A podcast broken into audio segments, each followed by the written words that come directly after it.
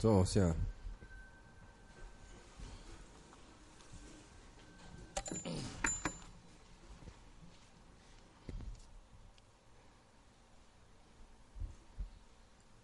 请合掌。南无大方广佛华严经。南无大方广佛华严经。南无大方广佛华严经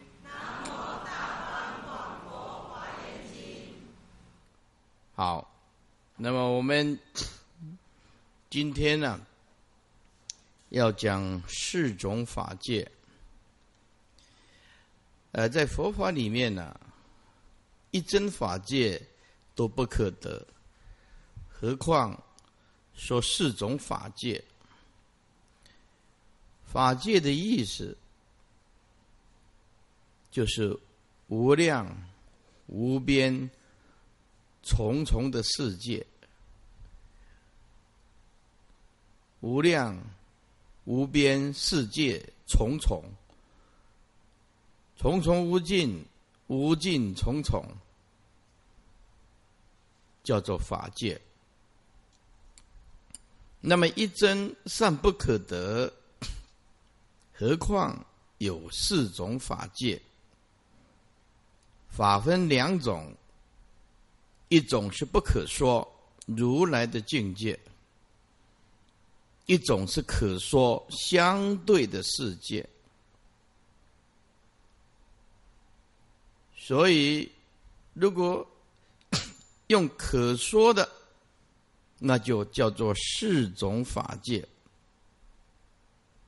那不可说的，就叫做一真法界。但是这里所谓的四种法界呢？四法界、理法界、理事无碍法界、事事无碍法界，都离不开佛陀的海印三昧，一真性起，一心。唯是一心，唯是真如，简称一真，简称一真，一真叫做绝对真。所以这四种法界，又叫做海印三昧，一真性起四法界，海印三昧一真性其。的理法界，海印三昧一真性起的理事无碍法界，海印三昧一真性起的事事无碍法界，整体性要这样念，因为性起就是如来的境界，我们。上一次讲性色真空，真空性色，性起的色就是绝对的真空，绝对的真空就是性起的色。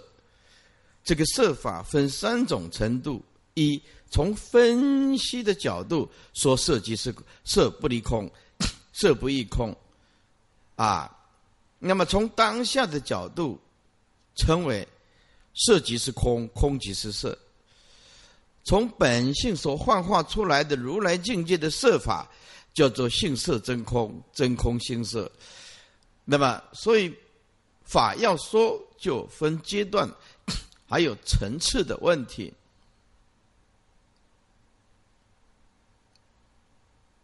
所以，这四种法界，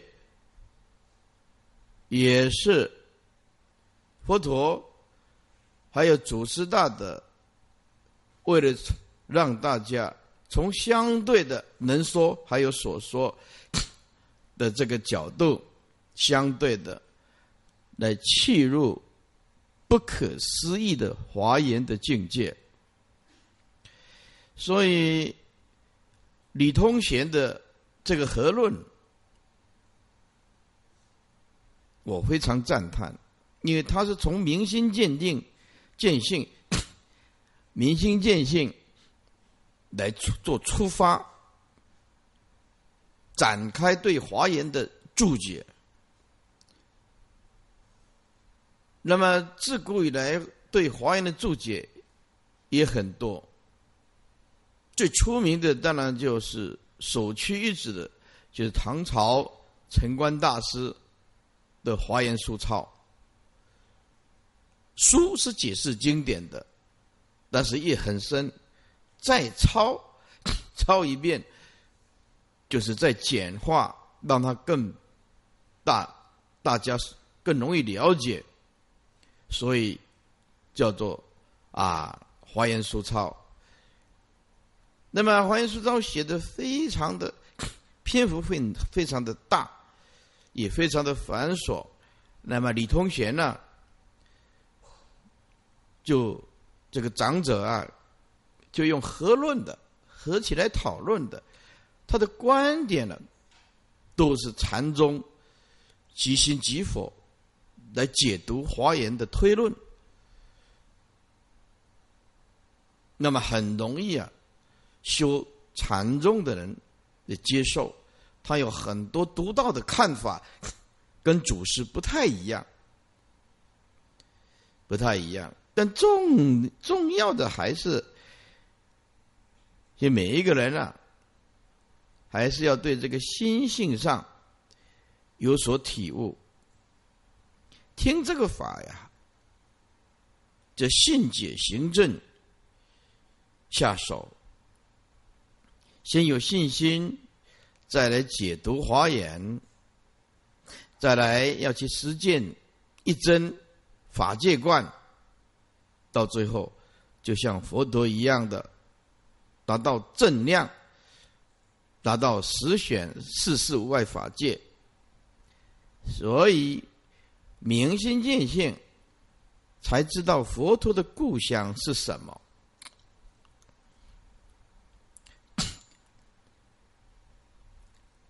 哲学家告诉我们说：，如果我们对自己的故乡很熟悉的时候，就算我们蒙着眼睛，也不会走错路。意思就是说，这条路每天这样走，上上下下。啊，这样走，啊，因为是自己的故乡，啊，走了习惯了，就算蒙着眼睛也不会走错路。同样的道理，大悟见性也是这样子的，就算盖着经典，内心也充满佛陀的正见和智慧。有了如来的正见和智慧，他一生一世都不会走错路。啊，就像刚刚我们刚刚所讲的，蒙着眼睛也不会走错路，因为是自己的故乡。如果你如果你没大悟见性，没有回到佛陀的故乡，就是每一个人的心性，这个心灵的故乡，你说不出所以然。你把文字搅烂了，绝烂了。也不知道佛意是什么，因为佛法不在语言文字里面，所以这句话我觉得很有意思。说对自己故乡的路很熟悉的时候，就算蒙着眼睛也不会走错路。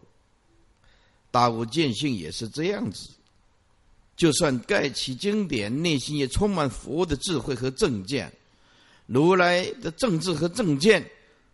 有了如来正智和正见，他的一生一世都不会走错路。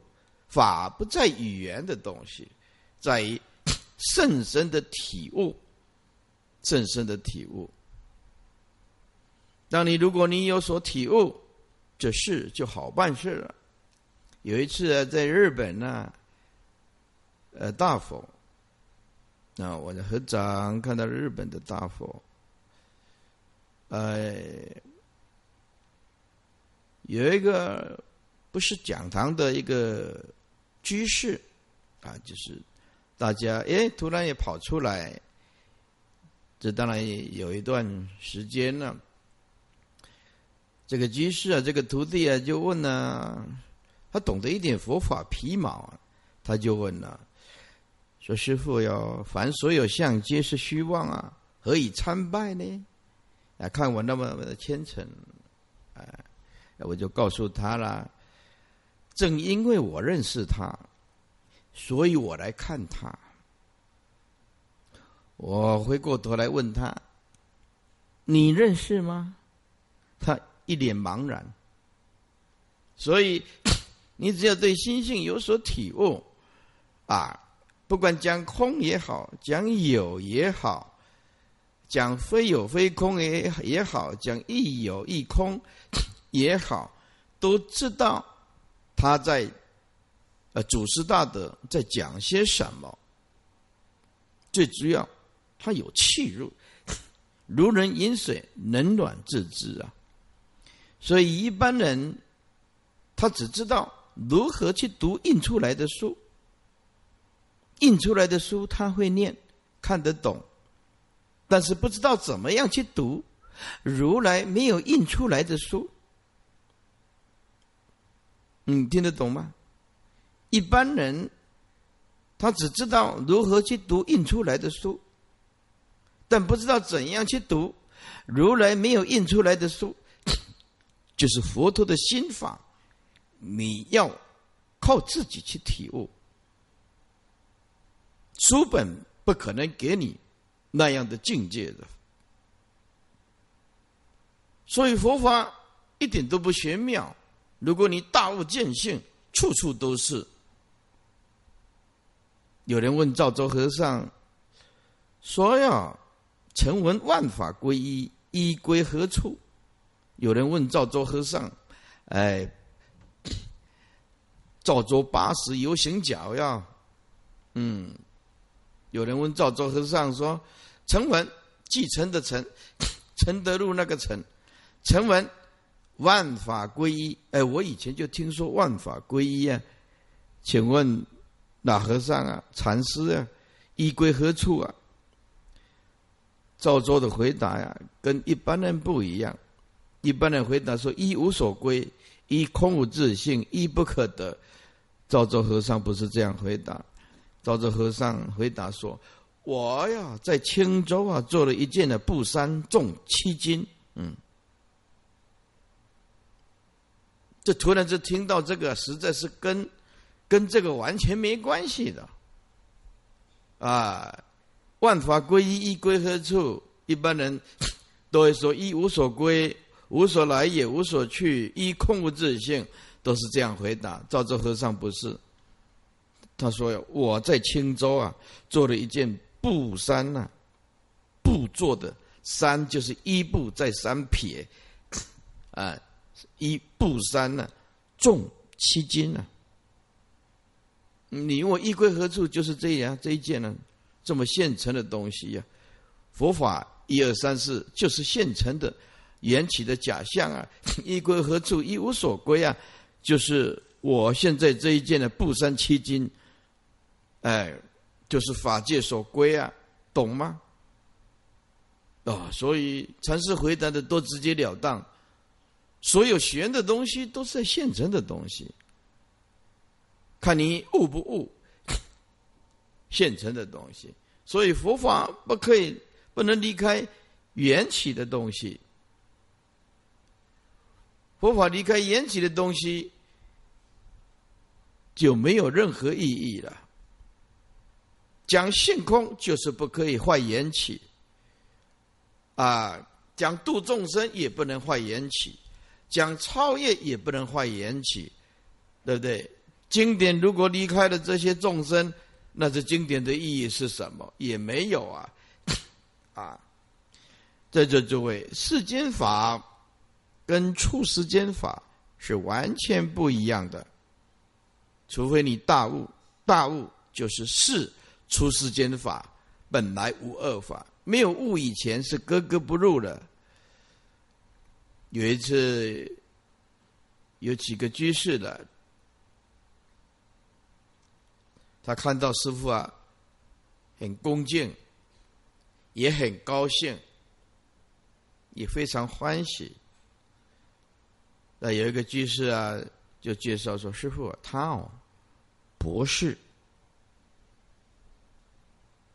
知道的东西很多，包括佛法。”嗯，然后就面带微笑跟这个博士讲啊，说：“博士啊，你知道的东西实在是很多，但是唯一遗憾的，就是不认识自己。”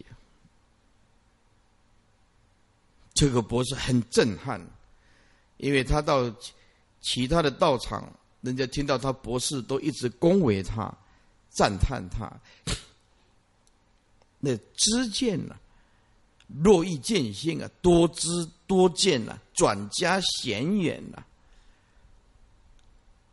越来就离佛道越远了。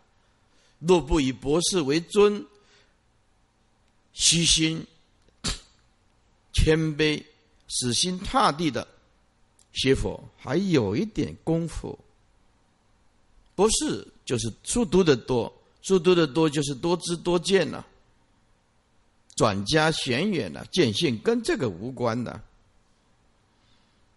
所以我跟博士说呀，你懂的东西实在是太多，啊，很多，但是唯一遗憾的，就是不认识自己。啊，旁边有一个人听的不是很舒服，说：“师傅，那你修行了呢几十年呢？那你有什么本事拿出来看看呢？”哎，师傅就是跟他回答：“我没有什么本事了。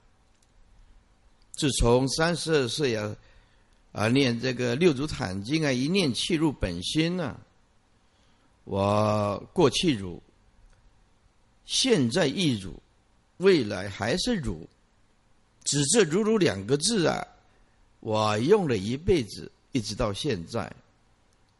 哎，说我有什么本事啊？实在是骗你的，我这里没有任何东西。禅宗里面讲“一等是学，直系无学”，真理就是师父生命的全部，我的生命的全部，通通是真理。而这个真理指两个字：内如外如，一切皆如。没有什么东西啊，拿出来骄傲的，拿出来的都是骗你的，因为那是虚幻的东西。那么这个四种法界，如果刚刚师傅的举了呃几个例子。能够体会到这个真心本如，听起华严四种法界很有帮忙的，所以一真法界海印三昧兴起的一心呢，本来就不可说。但是你不可说，众生如何弃入啊？众生如何误入如来的境界呀？不说就没有三圣的圣人了，更不可能有人成就无上正等正觉啊！啊，所以从华严经的角度来讲，我们的本师释迦牟尼佛已经来娑婆世界视现八千往返。就是来这里视现，啊，娑婆世界视现八千次，视现成佛了。有人问呢，啊，那我们不受佛的加被能成佛吗？这根据经典，如果我们没有十方诸佛的加倍，是没有一个人能够成就无上正等正觉。那有的人再继续问了，那第一尊佛是谁加倍他的呀？又又落入生灭的意识观念。第一尊佛就是他的清净自性自己加倍的。这个世间呢，大家躺着睡觉，总会有第一个人醒过来，因为有的人呢根气很利的。你不相信吗？这一定的道理嘛。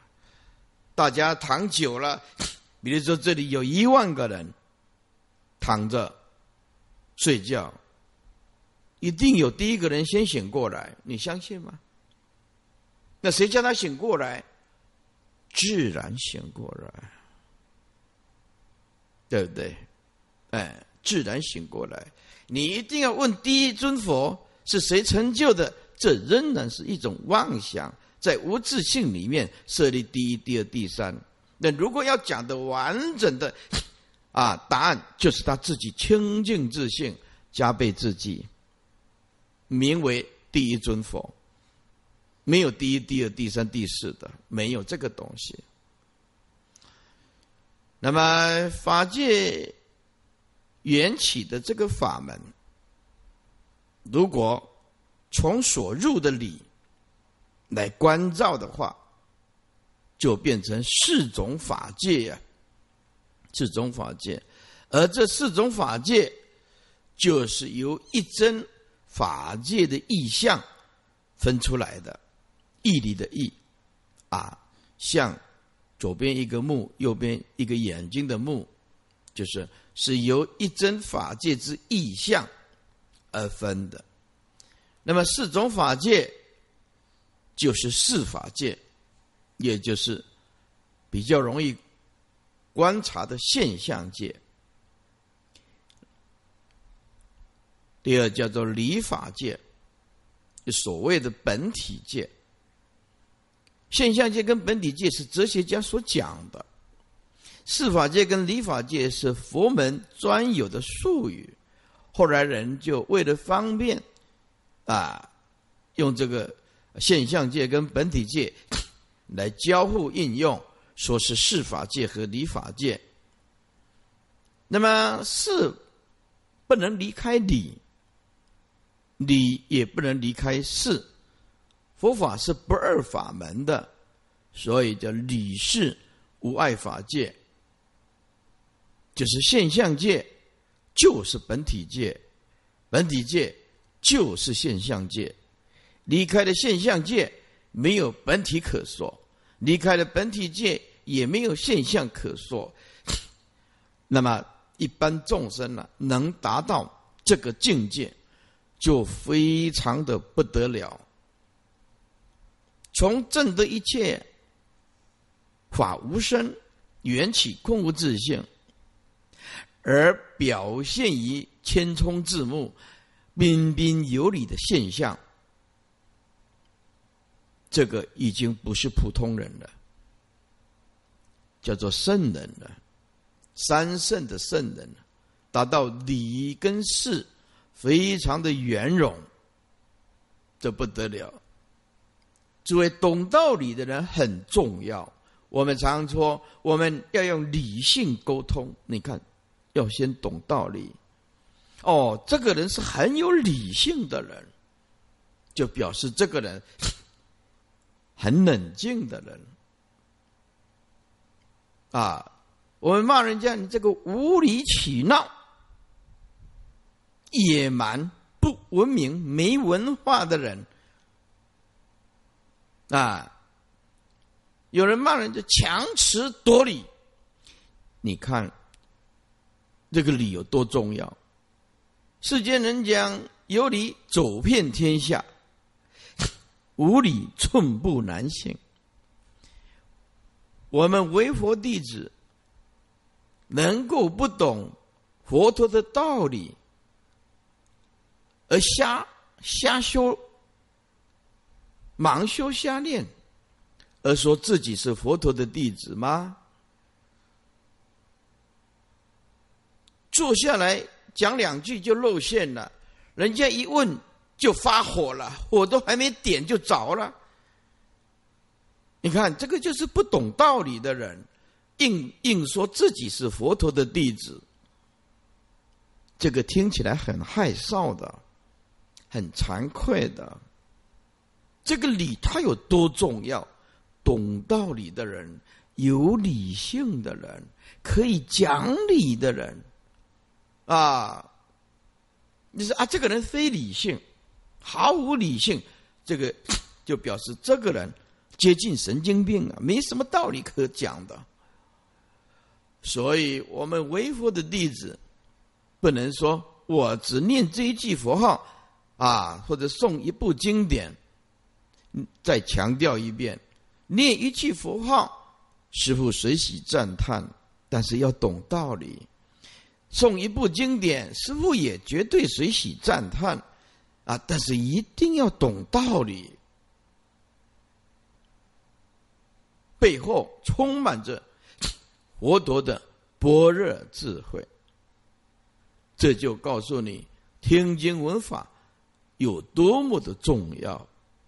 人不是野蛮人呢，更何况是佛陀的弟子，不讲道理，对不对？啊，处处以人为敌，而说自己是佛陀的弟子，攻击、排斥，没有包容心，硬说我就是佛陀的弟子。佛陀的弟子，佛是什么意思呀？佛是懂道理的人呢。好，懂道理还要表现在这个现象界里面，一切的行住坐卧、待人处事、接物，都要恰到好处的圆满圆融。所以刚刚讲到理是无碍法界，懂道理，证得一切法无生，而且也不坏事相，该怎么处理就怎么处理，该有的责任也不能放弃，也不坏事相了。所以菩萨的心是现象界。通达本体界，一切法无生；本体一切法无生，一切法无自性，就不坏缘起的现象界，这才能达到世间一个圆满。再更进一步推论，就佛的世事无碍法界，前面现象界就是本体界，本体界就是现象界。事法界就是理法界，理法界就是事法界，这还通过一个理，一个桥梁，桥梁，一切法无生的空的理，来衔接做一个桥梁，知道说，知道说，事就是理，理就是事，用这个来衔接啊，一切事情啊，理事不二，这个。到菩萨的境界，凡夫二圣人菩萨的境界，到理事无碍的法界，但是不够圆满。佛陀的话不需要经过无声的理，也不通过空无自性，他单刀直入，就告诉我们：世事无碍法界。注意哦，这个世就是事相。事事外法界就是每一个事项当下就圆满。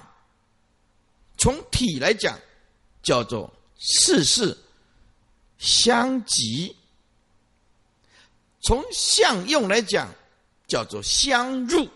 事事无碍，就是事相跟事相相入。体叫做相即。缘起的事项叫做相入。在座诸位学华严，要有一个很重要的心态，就是耐烦。因为华严的名相很繁琐，初学佛法的人听的也很陌生，要有耐性听华严，要耐烦。没有耐心跟耐烦，听不了华严。没有这两种功夫啊，你这华言到一半了就没兴趣了。啊，所以这个世事外法界，成为如来性起法界，也就是叫做现象绝对论，又叫做现象圆融论。中间不透过理来衔接。我们刚刚讲理是无碍法界，它还有一个理，现在不一样啊。现在是佛陀的境界啊，叫做世事无碍法界。那么世事外法界。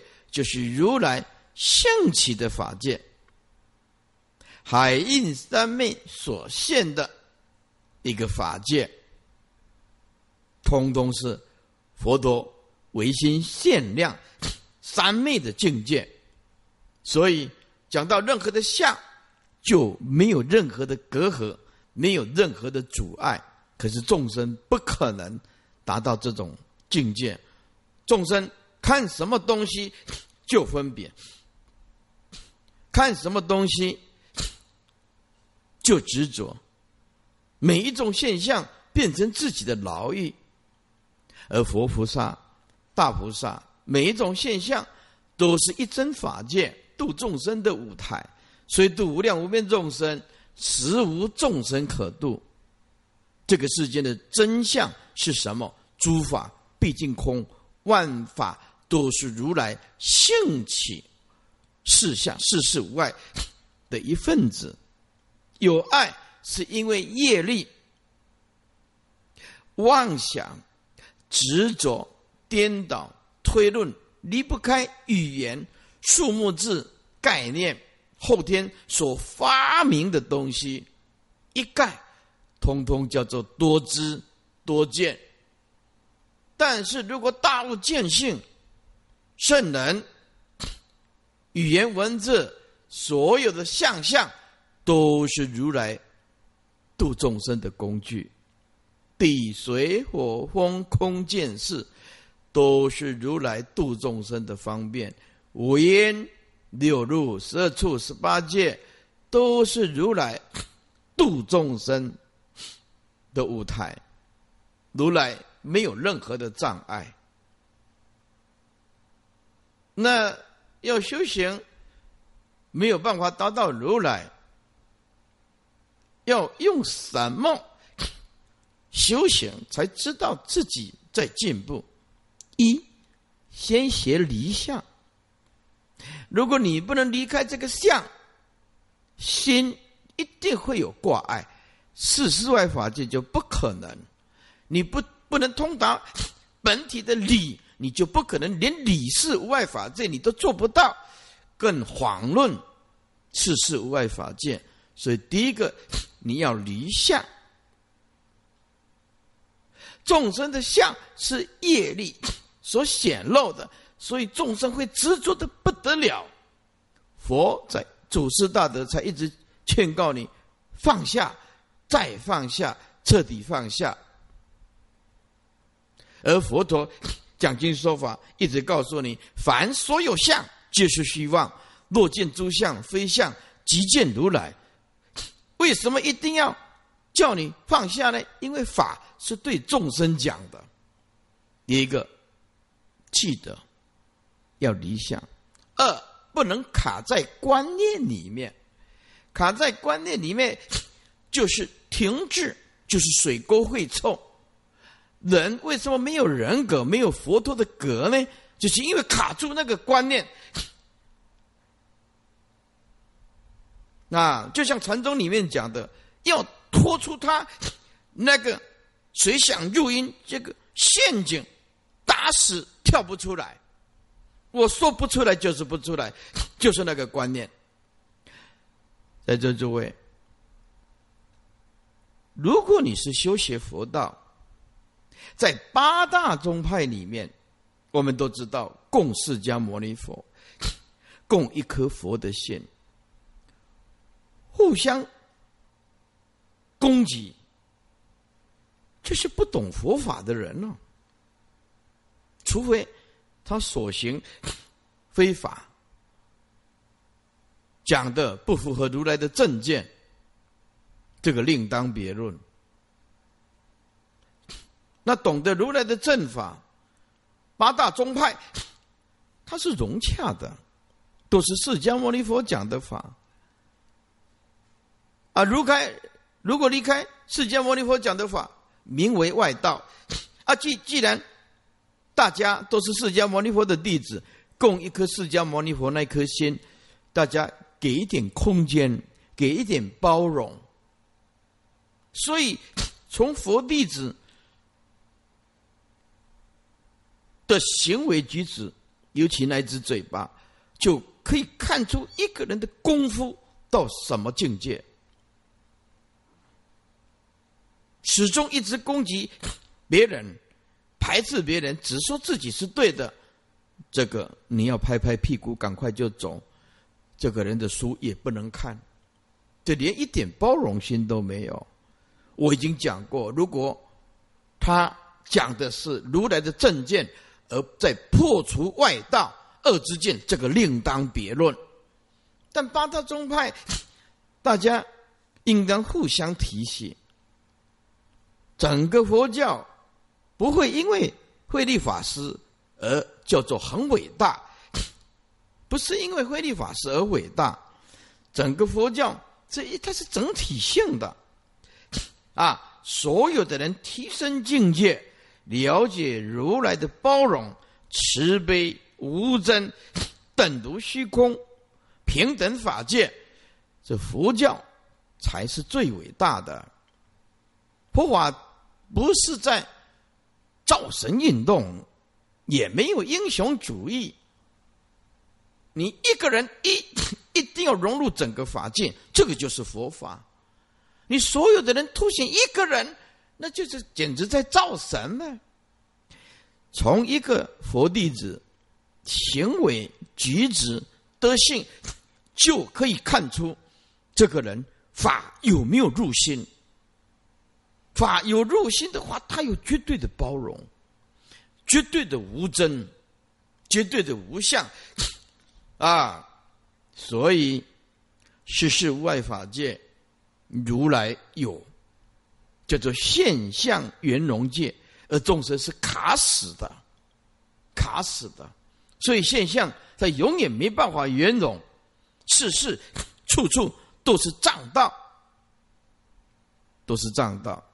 为什么？就是卡在观念里面。在座诸位哦，底下讲的这句话，你一辈子都要用到。如如不动，不取一相，可以把你一生一世的伤害降到最低点。这句话特别的重要，特别的重要。如如不动，不取一相，可以把你一生一世彼此的伤害降到最低点。一般人不但看不破，也忍不过，这个就一定会毁掉自己。而且有一个人呢，哎，要去讨债。说要替他妈妈讨债，要九十万，枪拿过去，这 就把人家开枪打死，还不是对方对方的哥哥，把人家对方的哥哥这几天的消息啊，开枪开枪打死以后又弃尸，欠债是他妹妹啊。啊，他跟他哥哥有什么关系？冤有头，债有主哦，九十几万了，就算九十万了，一条人命哦。好了，现在抓起来了，所以师傅就说：学佛的人，你受到大再大的冤枉、委屈，一样能心安理得。因为你会转念呢，啊，就当做是上辈子欠他的，啊，如果碰到精神异常的，啊，就上法院呗，那道理也讲不通，对不对？一直闹，那没办法，这没办法讲道理的，哎，用国家的法令跟他讲，啊，如果告不过他，那就认命呗。他就继续吵吧，我就继续忍了。那没办法嘛，是不是？啊，也不能动刀动枪的，哎，所以我们要了解这四种法界里面，要达到如来的境界是何等的难。好，我们第一个要讲四法界。这四法界我们叫做现象界，现象界就是有所言说了。是法界再扩大，叫做世事无碍法界。每一件事物都是如来兴起的假象，所以如来是世事无碍。那么还没有达到实玄的世事外法界，先讲这个现象界。现象界，这现象界 那就无量无边了。一切的万象，其数都是无量无边的，要讲也讲不完。但是如果 你要了解华严的思想，要想解华严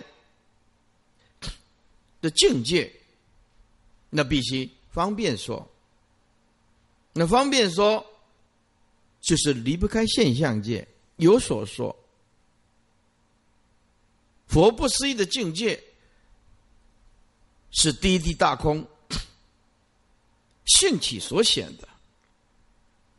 那我们现在要讲，佛要退而求其次，用第二义谛能所能言说所言的语言。或者是文字，那么现象界有所言说，那么就分成十对，十对，由这十对可以包含一切的诸法，华严的思想有所契入，在语言上。在现象界能有所言说，法本不可说，但一定要说，那就必须方便说。所以，华严的四世外法界，先从单一的 四法界讲起。四法界就是缘起法界。所依的体跟事，那么这个十法界，通通离不开一真法界，四圣六凡，那通通离不开一真法界。那么要有所言说，才能慢慢达到佛的境界，就是十选的世事外法界。一叫做教义一对啊，因为我为什么要把它写下来呢？因为我看很多人在做的快速的笔记的时候，我念的中文呢不是很标准，他就会字就会用自己猜，所以一定要把它 列出来那一张资料，你看。才会比较清楚，这个教就是能权的原教，那么这个义 就是所权的义理。在座诸位，人有的人主张人性本恶，像荀子的；有的人主张人性本善，像孟子。啊，但是有一个共同点，就后天的教育很重要。所以我们文殊讲堂的建立，我还是认同广化律师他的理念。广化律师说，除了少数几种根气很利的人，其他人都要好好的教育。佛法就是觉性的教育，那教育要教导他，就要说法呀。所以，如果你想走弘法的路线，这个华严可就很好了。现在如果有讲经说法的法师在对外有结法言，这个华严就一定要听。我以前在。呃，佛学院的时候看过华严，我跟佛学院的同学讲了一句话，到现在我都记得很清楚。我跟他讲说：“法师，法师哦，我们不久就要毕业了。我告诉你一句很重要的话：一个法师这一辈子没有看过华严，听过华严。”实在是一种遗憾呐，因为这部经典太重要了，包罗万象，几乎是三藏，通通包括在里面。所以，这个今天有缘呐，在这里呀，也是这样勉励大家。弘法的法师也好。或者是这些护法居士也好，你在教界里面，无论是初学的、老参的，或者是陌生人，一坐下来，你总能总能谈上两句，还契入佛的心，真正的佛的教义和教理。所以教就是能前的言教，义就是所前的义理。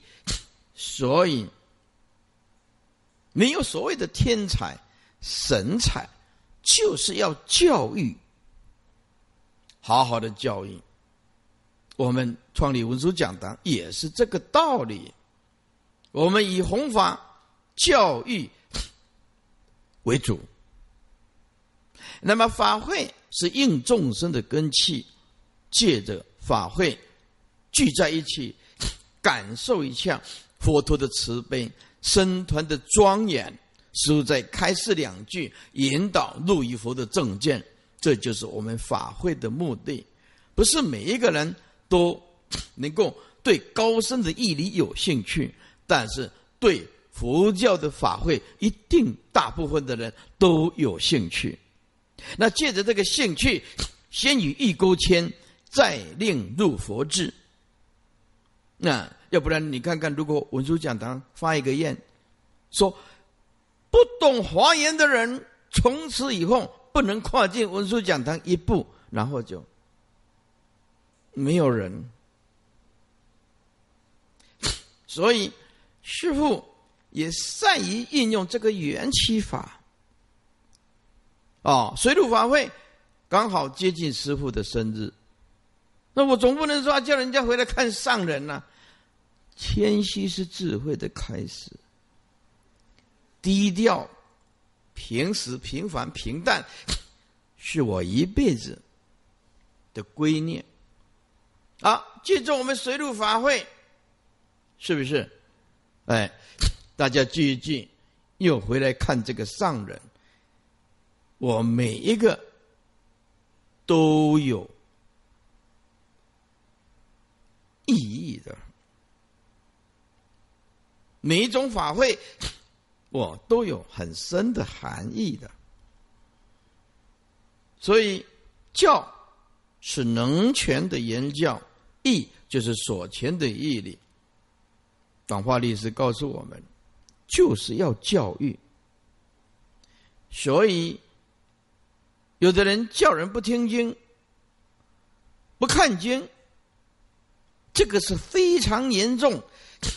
偏离佛陀的核心思想，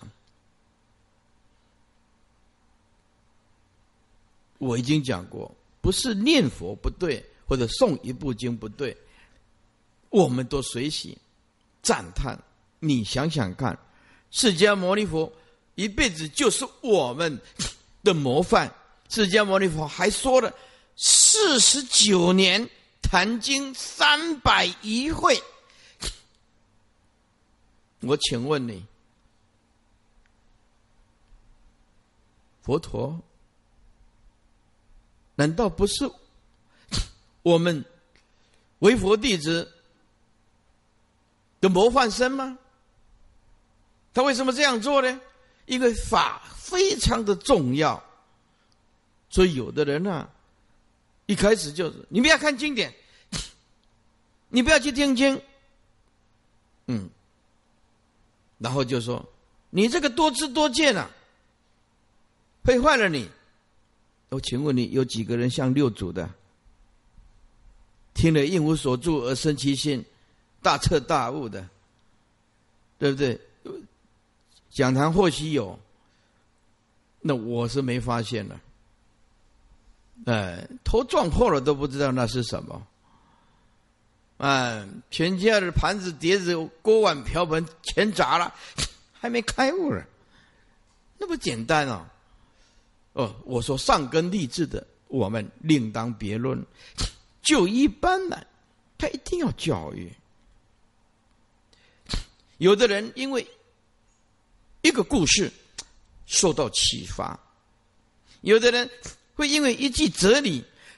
受到启发，哦哟，这个华严特好，特好啊！所以在这就问听华严，耐烦，要有耐性，还不能缺席。所以叫人不听经、不看经，说是文字会有障碍。那我请问你啊？哪一个人在还没有大彻大悟，可以离开语言文字的呀？没有，一开始就离开语言文字，对不对？教育还可以把一个野蛮人变成文明人呐，教育可以把一个迷茫的人变成一个觉悟的人呐。听了这个师傅所讲的这个法。慢慢你就知道哦，你真的去年跟今年这个脾气差太多了，不是越变越凶啊，那种差太多是越变越温和的意思。接下来叫做离世一对，诸位，离就是永恒的真理，不变的离体。在这诸位，这是整个佛教的核心。就是一切法无生，一切法无自性，就是释迦牟尼佛一辈子所讲的 彻悟真如本性，这是长恒不变的离体，就所谓的啊大极灭。小圣讲涅盘呐，小圣讲涅盘了，大圣讲大极灭人，长恒不变的离体的核心。那么事就是缘起变迁的事项。有一个《华严经》里面有一句话呀，你要牢牢记住：色于念念中啊，供养无量佛啊，谓之真实法，不名为供养。哦，这句话就很重要的，就一针见血的告诉你，去体悟真如本性长恒的核心价值有多么的重要。而这个事项是流动的，是变迁的，但是变迁的回归当下，又是永恒极灭、大极灭。佛陀悟道缘起就是大极灭。就是不变迁，就是永恒。它所流动的是般若智慧。好，我们一句一句来解读刚刚出于《华严经》这句话，它有多么的重要。色于念念中，就是假设假设你在每一个念头的当中，这一念念中供养无量佛，在我每一个念头都想供养佛，而且想供养无量诸佛。说色就是假设，一念念中每一个念头出来都想供养无量佛，色一念念中供养无量佛，谓之真实法。你不知道如来的真实法，真实法就是不生不灭法，就是大不涅盘法，就是真心本如的法，就是不增不减的法，就是不来不去的真实法，就是无念无住无相，诸法毕竟极灭的这种真实法，不名为。供养，这不能算是一个供养三宝的人。哦，这句话很严重的。一般人就买一些水果来，也不懂真实法，也觉得佛言也供养了，我们接受。在佛教里面讲，后面华严经讲所作虚妄不结佛果，叫做吃福啊。